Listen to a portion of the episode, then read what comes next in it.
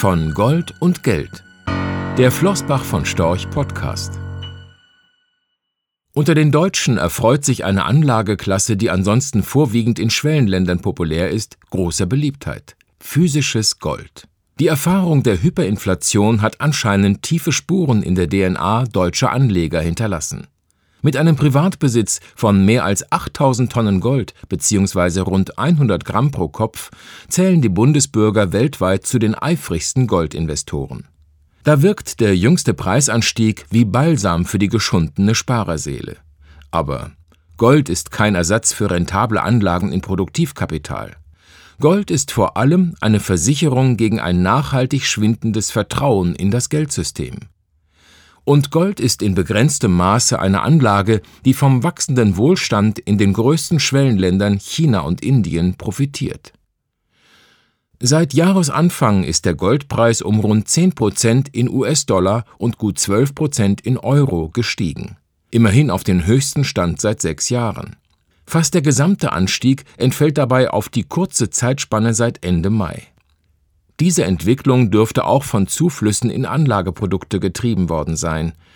Im Juni legten die von ETFs gehaltenen Goldbestände um rund 100 Tonnen zu. Der zeitliche Zusammenhang zu den Äußerungen von Jerome Powell und Mario Draghi lässt vermuten, dass diese als Signale der Notenbanken für eine langfristige Null- und Niedrigzinspolitik verstanden werden. Niemand weiß, wie das Experiment des billigen Geldes ausgehen wird. Vielleicht verlieren die Menschen irgendwann das Vertrauen in das Geldsystem. Dann könnte Gold seine Funktion als Währung der letzten Instanz ausüben. Denn Gold ist, anders als Papiergeld, nicht beliebig vermehrbar und hochliquide. Damit ist das Edelmetall unseres Erachtens ein besseres Wertaufbewahrungsmittel als Giralgeld. Es hat sich seit Jahrtausenden allen Wirtschaftskrisen, Kriegen und Währungsreformen zum Trotz bewährt. Auch wenn natürlich Goldinvestoren derzeit an den Wertsteigerungen des Edelmetalls teilhaben. Dieser Aspekt sollte bei einem Investment in physisches Gold nicht im Vordergrund stehen. Es geht um die Schutzfunktion vor einer möglichen Krise des bestehenden Finanz- und Geldsystems. Für uns spielt Gold deshalb eine ganz andere, viel wichtigere Rolle im Portfolio als Währung der letzten Instanz. Gold ist eine Versicherung gegen die uns bekannten und unbekannten Risiken des Finanzsystems, insbesondere die möglichen Folgen der ultralockeren Geldpolitik der Notenbanken. Deshalb vergleichen wir den Goldanteil in einem Portfolio auch mit einer Feuerversicherung für das eigene Haus.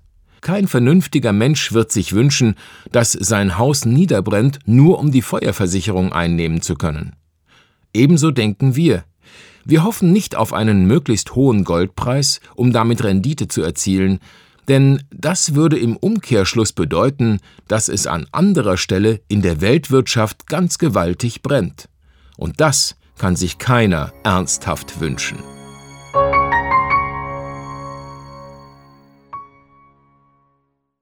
Rechtlicher Hinweis diese Publikation dient unter anderem als Werbemitteilung. Sie richtet sich ausschließlich an Anleger mit Wohnsitz bzw. Sitz in Deutschland.